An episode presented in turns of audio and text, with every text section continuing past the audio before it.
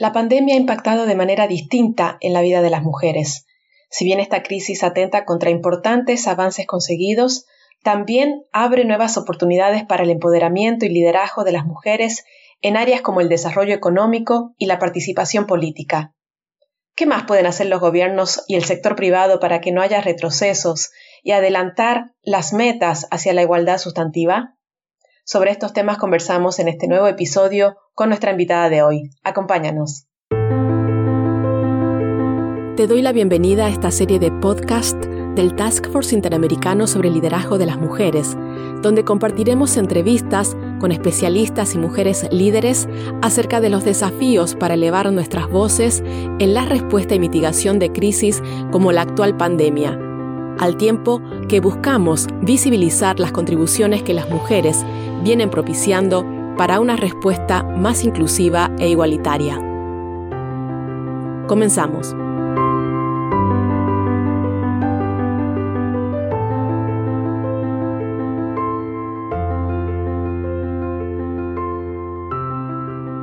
Mi nombre es Flavia Tello, coordinadora del Task Force Interamericano sobre el Liderazgo de las Mujeres, y hoy tengo el honor de entrevistar a María Noel Baeza, directora regional para las Américas y el Caribe de ONU Mujeres.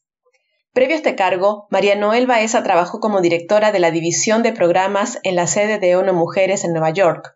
Con anterioridad fue directora regional de la Oficina de las Naciones Unidas de Servicios para Proyectos para América Latina y el Caribe y asimismo ejerció distintos cargos dentro del Programa de Desarrollo de Naciones Unidas, antes de su incorporación a Naciones Unidas, ocupó también diversas posiciones en el Ministerio de Relaciones Exteriores del Uruguay. Y quiero destacar también que ONU Mujeres es una de las instituciones miembros de esta Task Force Interamericano sobre el Liderazgo de las Mujeres, donde a través del equipo de gobernanza y participación política que dirige una gran colega como Paula Narváez, tenemos el honor de trabajar conjuntamente para intentar aunar sinergias y empujar de manera colectiva una agenda regional más potente a favor del empoderamiento de las mujeres en ámbitos claves de poder. Por tanto, estoy encantada de poder conversar hoy con una de nuestras socias y aliadas claves. Bienvenida, María Noel. Muchísimas gracias, Flavia. Es un gran placer para mí estar aquí hoy con ustedes. Y efectivamente, como muy bien lo decía, tenemos una gran especialista en empoderamiento económico, Paula Narváez, que está trabajando muy codo a codo con ustedes, y también Julia Bertoni, que, que son las personas que desde nuestra oficina regional están constantemente eh, fortaleciendo el trabajo de empoderamiento político. Es un placer para mí estar aquí hoy. Sigue siendo una prioridad absoluta eh, mejorar la participación de la mujer en la política. Así que bueno, muchísimo gusto. Gracias, María Noel. Bueno, uno de los ejes de trabajo de ONU Mujeres desde su constitución es el empoderamiento y liderazgo de las mujeres en distintas dimensiones y espacios de toma de decisión. Pero cuando una crisis como la derivada por la actual pandemia del COVID-19 pone en riesgo los avances, ¿cuál es la apuesta de ONU Mujeres para sostener los esfuerzos alrededor del liderazgo de las mujeres de nuestra región e impulsar también mayores compromisos para incluir las voces de las mujeres en la respuesta, en la, en la salida a esta crisis, en repensar ese modelo de desarrollo y de democracia que esperamos y deseamos ahora y en el futuro próximo. Bueno, para responderte rápidamente, nuestra apuesta es redoblar esfuerzos para que eh, se hable de las mujeres en todos los ámbitos. Este es un momento histórico en donde hemos visto que gracias a las mujeres estamos saliendo de la pandemia. ¿Y por qué te digo esto? El 75% del personal sanitario son mujeres.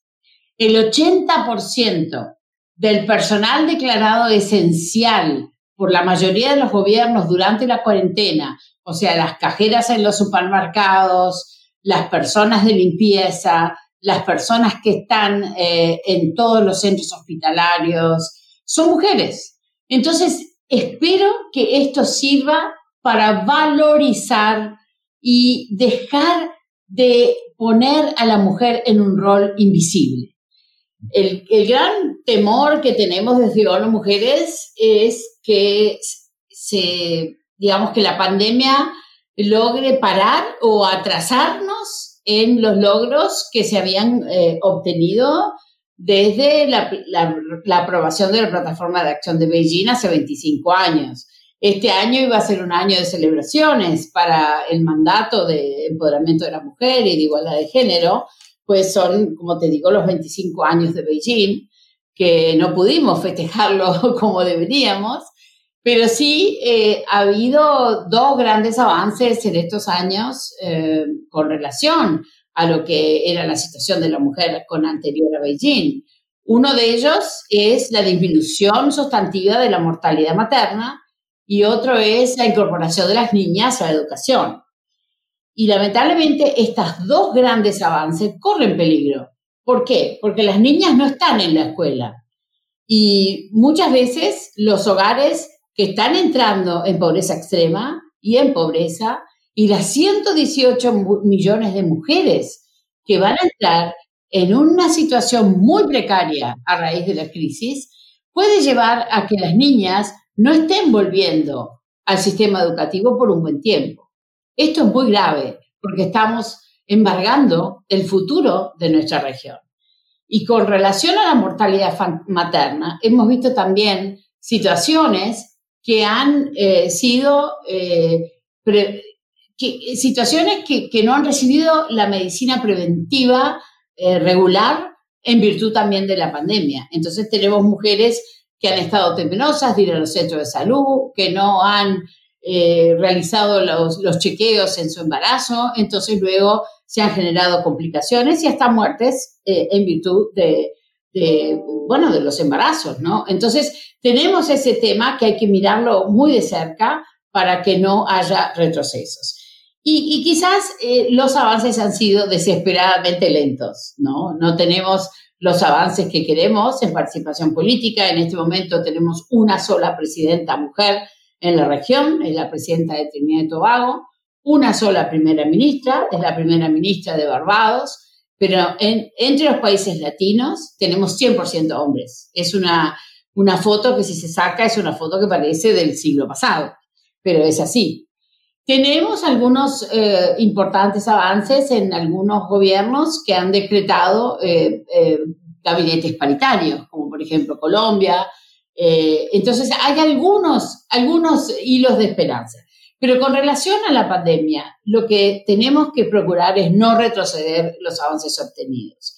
Y también reiterar todos los días que eh, el impacto diferenciado que tiene la pandemia en las mujeres, no solamente por la carga de cuidados, que es impresionante lo que ha subido esa carga de cuidados a las mujeres, porque los niños están en la casa, los enfermos de COVID, el, 90% están en las casas. Eh, o sea, eh, entonces son las mujeres las que los están cuidando, los adultos mayores, etc. Otra de los grandes temas en la pandemia ha sido el aumento de las violencias, la violencia en el hogar, la, la violencia en todo sentido, incluso el aumento de los feminicidios, que lo vemos con muchísima preocupación. Y por último, el empobrecimiento terrible de las mujeres porque las mujeres, no te olvides que el 70% de las mujeres en América Latina está trabajando en el sector informal. Cuando vino la crisis del COVID, ese sector informal donde trabajaban las mujeres es el sector informal más afectado. El turismo, los mercados, eh, todo lo que, lo que tiene que ver con eh, hospedaje, con, eh, bueno, con todas las industrias relacionadas eh, con el turismo. Todas estas industrias se han visto eh, paradas, entonces las mujeres han perdido sus ingresos, han perdido sus ingresos informales, no tienen eh, seguridad social, entonces hay una gran, una gran peligro de caer en, en una pobreza extrema. Estas mujeres que en muchos países Hoy, estaba con la vicepresidenta de Colombia en un evento y ella decía que el 40% de los hogares en Colombia está dirigido por una mujer, por una jefa de hogar. O sea, son hogares monoparentales cada vez más en nuestra región Y obviamente estos hogares monoparentales dependen del trabajo de la mujer. Donde no hay trabajo, no hay ingresos. Entonces vemos como sumamente necesario que las medidas macroeconómicas, fiscales y financieras que están tomando los gobiernos a raíz del COVID tengan al centro las mujeres y que entiendan que invertir en la mujer es invertir en la familia también. Eh, en, fin, como te decía, eh, el personal sanitario, la mayoría son mujeres, pero quiero destacarte algo. A pesar de que el 75% del personal de enfermería eh, y de, son mujeres, lo que vemos que siguen estando subrepresentadas en los comités de toma de decisión del manejo de la crisis, porque solo un 25% tiene roles en cargos directivos. Y quiero recordarte que todavía existe una brecha salarial del 25% frente a lo que ganan los varones. Entonces, tenemos todos estos temas que están eh, en la trastienda, son temas estructurales que la pandemia desnudó más que nunca y que lo desnudó porque afecta desproporcionadamente a las mujeres esta pandemia. Entonces, todos estos problemas traen a colación, eh, digamos, las dificultades que, las mujeres tienen. Eh, bueno, toda crisis, especialmente esta pandemia, requiere de liderazgos que puedan dar respuesta a las necesidades y las urgencias de toda la población en su diversidad. Porque no te olvides que la mujer también es diversa. La mujer es indígena, es afrodescendiente. En América Latina son las mujeres que más dejadas detrás están. Las mujeres indígenas y las afrodescendientes. Y también las mujeres discapacitadas. Y no puedo dejar de mencionar las mujeres con distinta orientación e identidad sexual. También existe mucha discriminación, mucha falta de inclusión a todo este tipo de diversidad de mujeres. Por eso, la participación de la diversidad de mujeres en la mesa de toma de decisión y la transversalización del enfoque de género, tomando en cuenta estas interseccionalidades y derechos, es clave para que la respuesta que los gobiernos den a la crisis del COVID sea integral y también efectiva. Y, quiero destacarte, eh, para terminar, dos avances. A pesar de que el 70% de los parlamentos de la región sigue siendo integrado por los hombres, tenemos un avance del 30% en las mujeres parlamentarias. Eso es muy bueno, porque estas mujeres parlamentarias están demostrando que pueden trabajar con entre distintos partidos políticos en una agenda única de avance hacia la igualdad de género. El 28.5% de las ministras en nuestra región son mujeres. Eso es muy bueno y también en carteras importantes, no solamente en carteras eh, que no tienen presupuesto. Tenemos dos ministras de Hacienda en la región. Ahora, eso sí, cuando vamos a la subnacional, el 85% de los alcaldes siguen siendo hombres. Y bueno, en el caso de la Suprema Corte de Justicia, eh, las cortes eh, más importantes en los países, tenemos todavía que un 30% son ocupados por mujeres. O sea, hay avances muy lentos y, son avances eh, también eh, muy poco sustentables, si, se quiere. Ah, tenemos que hacer más reformas estructurales para que estos avances no vuelvan para atrás. Sí, mencionaba usted en, la, en esta intervención eh, estos 25 años de conmemoración de, la Cuarta Conferencia Mundial de la Mujer de Beijing, donde se plantearon diversos anhelos y propuestas, ¿no? Que algunos de los cuales, como señalaba, eh, podemos celebrarlos como, como hitos y conquistas en el adelanto, en el avance de los derechos de las mujeres, pero sin lugar a dudas la igualdad sustantiva dista mucho de, esas propuestas, ¿no? Entre ellos eh, la propia paridad, de la cual ya se planteaba en, en, la declaración y la plataforma de acción de Beijing. De hecho, el Global Gender Gap Report eh, para el 2020 calcula que necesitaremos todavía 95 años más para cerrar la brecha de género en la representación política. Estos datos que usted nos anticipaba sobre la representación parlamentaria, en los ministerios, entre las mujeres presidentas y jefas de gobierno. Entonces, ¿qué, ¿qué análisis y propuestas se sugieren desde ONU Mujeres frente a estos desafíos pendientes en torno al liderazgo de las mujeres en el poder político. ¿Qué más se, puede hacer? Bueno, mira, yo creo que todavía necesitamos mucha más legislación. A mí cuando me, critican los, los, hombres, dicen, no, que las cuotas, al final uno se llena de mujeres inútiles por llenar esa cuota. Y yo le digo, bueno, qué lindo, hemos estado rodeados de hombres inútiles sin cuota. Así que vamos a, a, intentar algo nuevo. Vamos a intentar poner cuotas a ver si estas mujeres que salen dos veces más que los hombres de las universidades son sumamente preparadas ¿no? Se les deja, eh, bueno, generar esa experiencia y esos cambios. Y, yo no me canso de decirlo, en esta pandemia, si vos te fijas, las mujeres que han sido jefas de gobierno, que han manejado la crisis de una manera muchísimo más eficiente, con muchísimo menos eh, víctimas y escuchando no solamente a la ciencia, sino a toda la sociedad, como Angela Merkel, como eh, la primera ministra de Nueva Zelanda, de Finlandia, de Noruega, de Islandia, eh, de Taiwán. Son mujeres que han manejado la crisis con mucha asertividad, pero también con, ese criterio que tenemos las mujeres de consulta, de entender eh, cómo funciona todo, digamos, de una manera científica y no haciendo mediciones políticas partidarias de corto plazo sino pensando en la población en su conjunto. Esto, esto tenemos que aprender y ojalá que aprendamos para estimular a más mujeres que actúen en la política, porque ese es el problema que tenemos. No tenemos demasiados modelos roles, no tenemos modelos roles. En este momento no tenemos ni un presidente que sea mujer.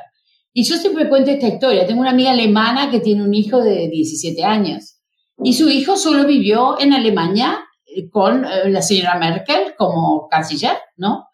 Y en las elecciones pasadas hubieron hombres que hicieron, eh, bueno, que querían el puesto de la señora Merkel, entonces hubieron debates, hubo, un proceso electoral. Y el hijo de mi amiga la mira a la madre y le dice, mamá, yo no sabía que un hombre podía ser canciller de Alemania, porque toda su vida había visto una mujer en el poder. Ojalá que podamos tener más mujeres que puedan ser esos modelos roles, ¿no? Y que la gente diga, qué bueno que están las mujeres en el poder, que bien funciona mi país. O sea, yo creo que eso es un tema de estereotipos, es un tema de sesgos, es un tema de discriminación y es un tema, vamos a decirlo muy claramente, de una cultura política patriarcal que continúa siendo la barrera para un acceso efectivo de las mujeres a la política.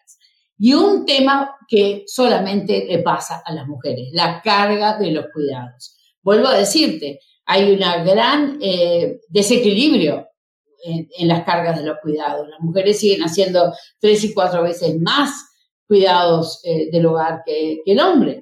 Eh, entonces, esto es lo que hace que la mujer tenga un déficit de tiempo para poder ocuparse de la política o para poder salir a trabajar. Por eso desde la oficina regional estamos impulsando la generación de sistemas nacionales de cuidado, que sean mixtos, público-privado, que permitan que si esa inversión existe, la mujer no solamente puede salir a trabajar, puede dejar bien cuidado en bienestar a su hijo, a sus adultos y a su vez generar empleo, porque es una nueva industria. Y no te olvides que nuestra región está perdiendo rápidamente el bono de la juventud que teníamos antes. Es una región que se está envejeciendo, por ende necesitamos servicios de este tipo y servicios de calidad. Por ende, este tema es fundamental para que la mujer pueda salir a un mitin político a hacer su carrera. Y también hay una desigualdad en los recursos económicos, en los recursos de cobertura mediática. Y no nos olvidemos del acoso y la violencia por razón de género en la política. Un solo país tiene una legislación que protege a la mujer de la violencia política, y es Bolivia. Y quiero decirte que en las últimas elecciones, Bolivia logró la paridad, logró llegar al 50%, pero gracias a que tiene una legislación y el Tribunal Electoral lo tomó como un objetivo de las elecciones, que se llegue a la paridad. Necesitamos no solamente la legislación, sino voluntad política. Ah, la, pandemia lo que hizo es exacerbar las barreras, los estereotipos, las discriminaciones y ha puesto aún más en riesgo los derechos políticos electorales de las mujeres, por la sobrecarga de tarea, la responsabilidad de cuidado, las repercusiones económicas que limitan las posibilidades de financiamiento de campaña y, por supuesto, el incremento de la violencia, ¿no? que, ha estado físicamente en los hogares y virtualmente a través de las, de las redes sociales. ¿no? O sea, tenemos todavía mucho, no, yo no sé si 90 años, ojalá que no, pero por lo menos un par de, de 10 años, ¿no? Yo tengo esperanza que al 2030 vamos a llegar a esa igualdad, va a haber, creo que el mundo está en un momento que va, un momento de, esos de inflexión que dicen, ¿no? Yo creo que ahora la gente se va a dar cuenta del valor que tenemos las mujeres y van a decir, bueno, ya hemos probado tantos hombres, hemos probado todo, probemos con las mujeres a ver cómo nos va. Yo creo que hay un descrédito muy grande, ¿no? De, de, de la política y hay un descrédito de la calidad de la política. Y la mujer trae eso, trae una calidad distinta, eh, trae unas ganas de llegar a consensos, eh, la mujer es, clásicamente una mediadora, somos madres, entonces siempre queremos eh, tener la fiesta en paz, queremos que haya consensos, entonces creo que tenemos, traemos una empatía diferente que articulada con los hombres puede generar una mejor sociedad y, y, una, mejor este, capacidad para, poder eh, hacer el desarrollo humano sostenible que tanto queremos. Indudablemente, coincido totalmente con usted, eh, María Noel. Y retomando esto que, señalaba sobre estas contribuciones y esta manera distinta de las mujeres, de también de, colocar los temas, de, plantear eh, la misma problemática, ¿no? Como en este momento está sucediendo, visibilizando eh, los impactos diferenciados de esta crisis, pero también en el campo de la, del desarrollo, de la economía, eh, del sector empresarial, las mujeres también, ¿no? Están marcando la diferencia. Y desde uno Mujeres, ustedes vienen afirmando que el empoderamiento económico de las mujeres es un buen negocio, ¿no? Y lo, lo vienen haciendo con iniciativas de acompañamiento a las empresas que se, para que se comprometan con la igualdad de género y el incremento de oportunidades para el liderazgo de las mujeres. ¿Cuáles son esas iniciativas? ¿Qué nos puede contar de ella? ¿Y cuál es el balance de ONU Mujeres hasta ahora de ese trabajo que vienen articulando con el sector empresarial? Bueno, mira, eh, desde hace un tiempo ya, desde ONU Mujeres, eh, lo que hicimos fue diseñar conjuntamente con el Pacto Global y el Banco Interamericano de Desarrollo, eh, diseñamos siete principios de empoderamiento económico de la mujer, principios universales que si se cumplen pues se puede lograr que esa empresa pueda tener una incidencia muy fuerte en la igualdad de género. Estos siete principios tienen que ver con el acceso de las mujeres a los cargos de, eh, digamos, de decisión, porque lo que vemos es lo mismo que en la política. Las mujeres están relegadas aún mucho peor, porque tenés que, en el caso de, mujeres eh, que sean CEOs, que sean eh, las número uno de las empresas, es solamente un 6% en América Latina, no es nada. Y lo mismo las mujeres que integran los, las juntas de administración, es muy poquito, es un 11%. Entonces estamos hablando que la misma discriminación y falta de acceso que existe en la política pública, también existe en, el sector privado, ¿no? ¿Por qué? Porque es esa mentalidad que, que los que toman la decisión tienen, ese sesgo, ese sesgo y esa discriminación que se da en todos lados. Estos principios de empoderamiento económico, donde las empresas se comprometen a promover la igualdad de género y el empoderamiento de la mujer en el lugar de trabajo, en el mercado y en la comunidad. Y también en lo que es la integración de, valor, o sea, la cadena productiva, ¿no? Las distintas empresas que conforman la cadena productiva. Se basa en normas internacionales del trabajo, derechos humanos, eh, en, en, la dimensión del objetivo número 5 de los ODS, y bueno, en este momento eh, eh, este programa para nosotros de empoderamiento económico también tiene, una vez que vos firmás y te comprometés a estos, estos, eh, a estos principios como empresa, tenemos un instrumento que es gratuito y que está en nuestra página web para que vos te mides como empresa cómo estás con relación a esos principios. Es, es una, una serie de preguntas que luego te arroja si estás en rojo, en amarillo o en verde. Lo que pasa siempre, la mayoría de las empresas que, firman están en rojo. Entonces, este, quieren empezar a, salir de ese rojo y ver cómo llegar a, cumplir, digamos, con eh, la hoja de ruta para ir hacia el empoderamiento de la mujer. Entonces ahí, eh, desde ONU Mujeres, gracias a la generosidad de la Unión Europea, tenemos un programa que se llama Ganar Ganar, la igualdad de género es un buen negocio, que ejecutamos en conjunto con la OIT, la Organización Internacional del Trabajo, para contribuir al empoderamiento económico de las mujeres, reconociéndolas como beneficiarias e impulsoras del crecimiento y del desarrollo de la propia empresa. Y no te olvides que América Latina tiene en este momento 660 millones de consumidores. ¿Quién toma la decisión de consumo en un 75% son las mujeres. Y las millennials y las futuras generaciones son mucho más conscientes de cómo compran. Cuando compran, analizan qué políticas tiene la empresa, cómo la empresa está con relación a igualdad de género, protección del medio ambiente, etc. No son como yo, que ya soy más vieja, digamos, y yo no, cuando compraba no me preocupaba por todo eso. Pero mi hija, que tiene 23, no me deja comprar nada sin analizar previamente cómo es esa empresa. Y, me dice muy claramente, mamá, esa empresa está poluyendo, esa empresa está, no está impulsando la igualdad.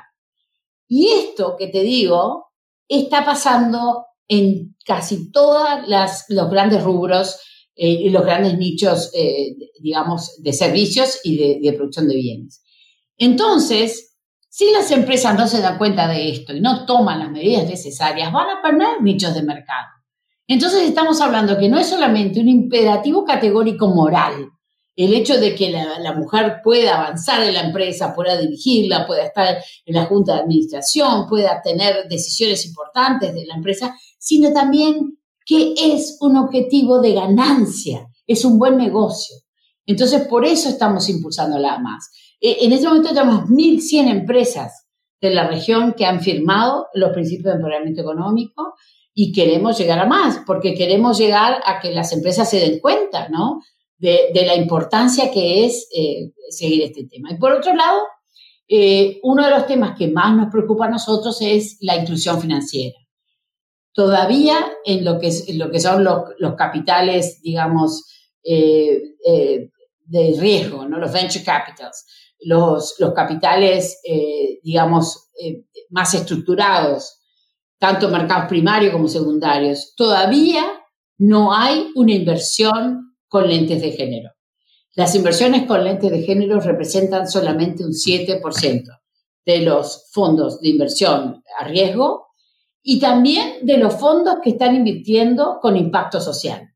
Todavía el tema de género no ha entrado y por eso es que estamos creando un ecosistema para que todos los inversores que están interesados con el enfoque de género estemos en conjunto, analizando, buscando los datos, demostrando cómo la empresa puede ganar más, eh, si, si, la empresa financieramente puede ganar más eh, si apoya a empresas de mujeres. Los capitales ángel, los unicornios, o sea, todas estas cosas nuevas y también la fintech, ¿no? Cómo salirnos eh, a, a, decirles a todos, señores, inviertan en, en, en empresas o en startups que estén focalizados en mejorar la vida de las mujeres, en mejorarle los productos y los servicios y obviamente en darle a las mujeres oportunidad. Yo en ese sentido te digo que la región está muy atrasada y estamos por eso impulsando esa, esa inversión con enfoque de género, porque si no hay dinero no se pueden hacer iniciativas y si no se pueden hacer iniciativas no se puede generar empleo. Y yo creo que esta es la mejor oportunidad porque en este momento existe el capital en el mundo. Lo que existe es la aversión al riesgo a invertir en mujeres. Entonces tenemos que romper eso. Wow, qué tremendo trabajo, qué, qué maravillosa la, la, iniciativa. Eh, y bueno, ojalá que podamos convencer a, a todos los, los, grandes empresarios, empresarias que tienen esa, esa oportunidad de participar en este tipo de programas, de que justamente invertir en las mujeres es un buen negocio. Me encanta esto.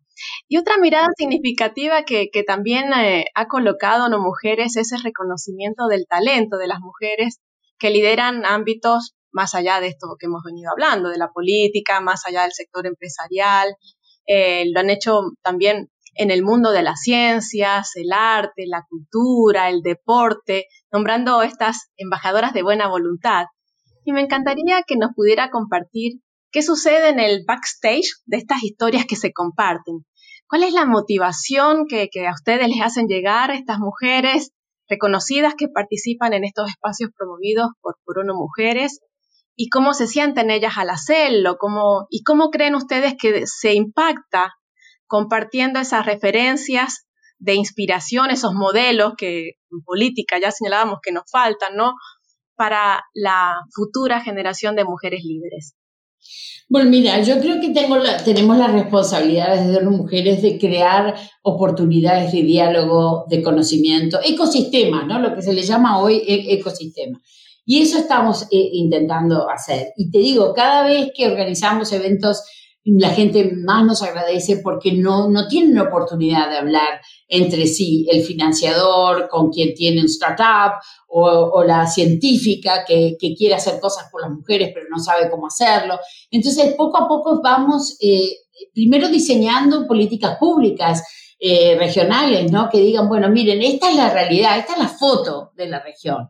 Hay solamente 30% de mujeres en los STEMs, cómo podemos llegar a 50, cuáles son las ideas que tenés, eh, vos que trabajás en una empresa, vos que trabajás en un laboratorio, vos que sos una matemática, vos que sos una ingeniera, cómo traer todas juntas estas mujeres para reflexionar. Primero, cómo hacer para convencer a más niñas, porque eh, esto es un tema eh, de, las niñas, ¿no? Cómo empezamos con las niñas. Y el otro día hicimos participé de un evento que me invitaron de una red de científicas y había una científica peruana maravillosa joven que ella decía, yo soy voluntaria y voy a las escuelas sin mi guardapolvo y sin pipetas este, a explicar cómo se hace una innovación. Entonces, eh, innova sin, sin, elementos, ¿no? Pero sin elementos de laboratorio para estimular que los chicos sean más curiosos, que estén más en la naturaleza, que vean cómo proteger a la biodiversidad, etcétera. Yo creo que esto todo se, se aprende de, de, cuando uno es pequeño, ¿no? Y esos estímulos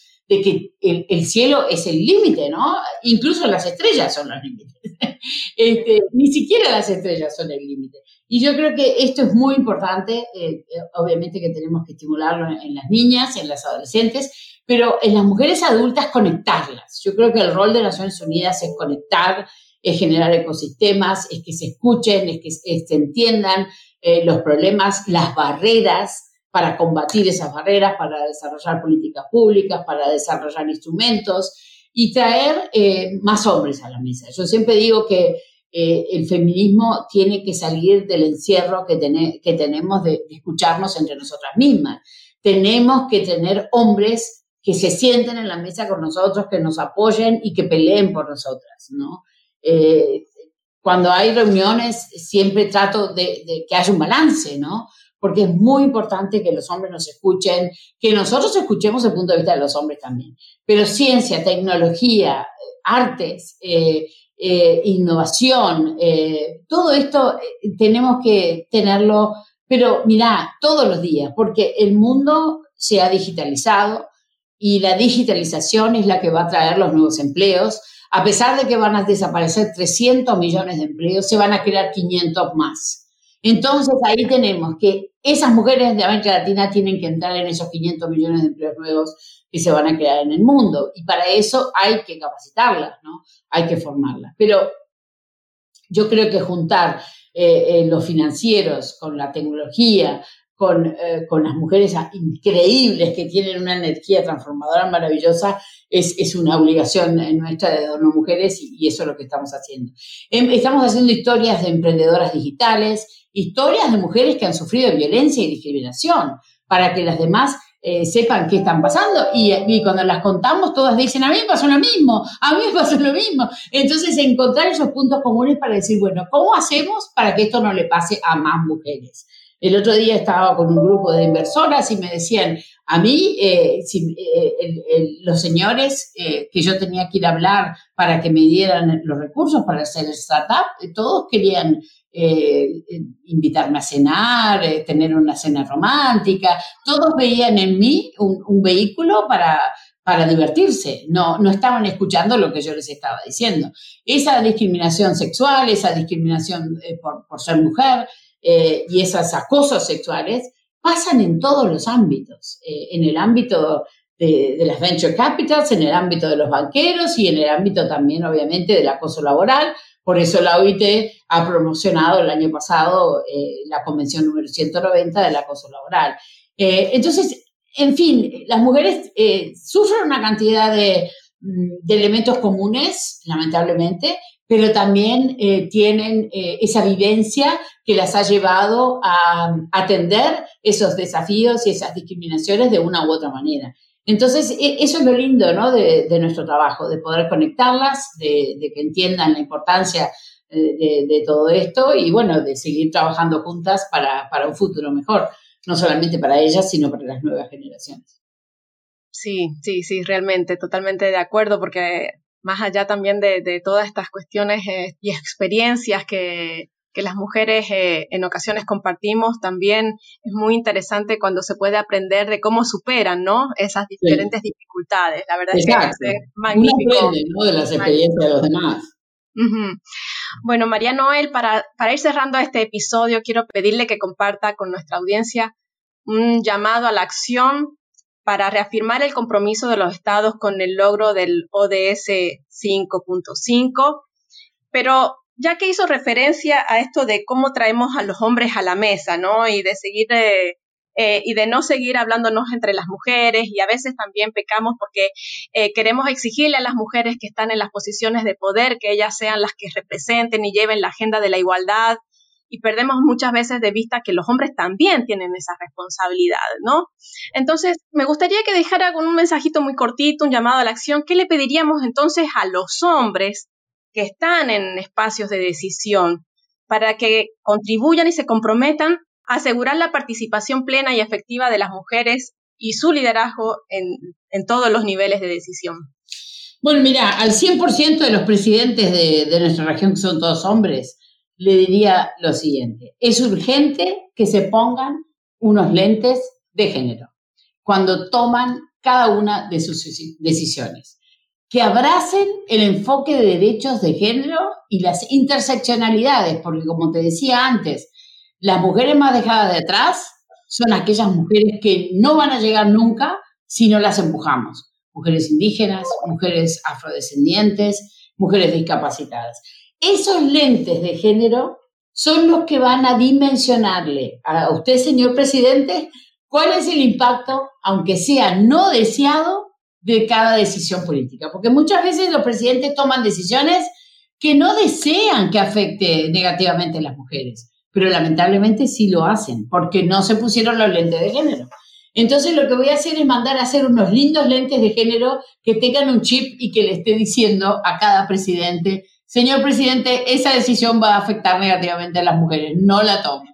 Tenemos que reflexionar, ¿no? que no es posible eh, hacer políticas públicas que no pongan al centro a las mujeres. Somos la mitad de la población, somos una energía transformadora maravillosa y sin nosotras no se sale de esta crisis. Esta crisis que es la peor desde la Segunda Guerra Mundial, según lo que dicen todos los analistas. Eh, por eso los tomadores de decisión tienen que ponerse esos lentes de género y tienen que poner a la mujer al centro. Totalmente, totalmente. Magnífica esta conclusión que, nos hace María Noel. Eh, bueno, yo podría resumir aquí varias de las ideas que, ha dicho, pero no, quisiera eh, redundar en, en, los distintos temas, solamente me voy a centrar en algo que me pareció fundamental, que inició además con esta entrevista con esas palabras diciendo necesitamos redoblar los esfuerzos, ¿no?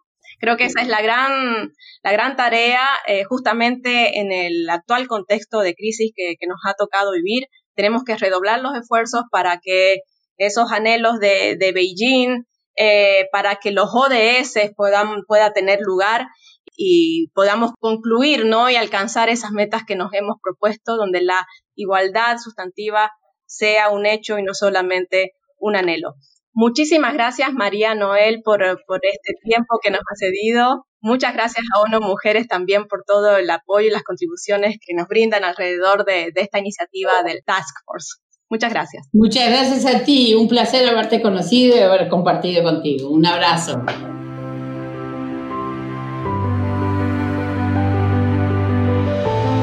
Hasta aquí lo que teníamos preparado para este episodio. Gracias por acompañarnos. Espero que haya cubierto tus expectativas y que así como creemos que estas conversaciones contribuyen al análisis y a una mejor comprensión de las desigualdades existentes y los desafíos para cerrar las brechas de género, confiamos en que hagas tu parte y que en los ámbitos en que tengas capacidad de influir, abogues también por la participación igualitaria y el liderazgo de las mujeres en la toma de decisiones. Te esperamos en el próximo episodio y hasta entonces, nos vemos en redes.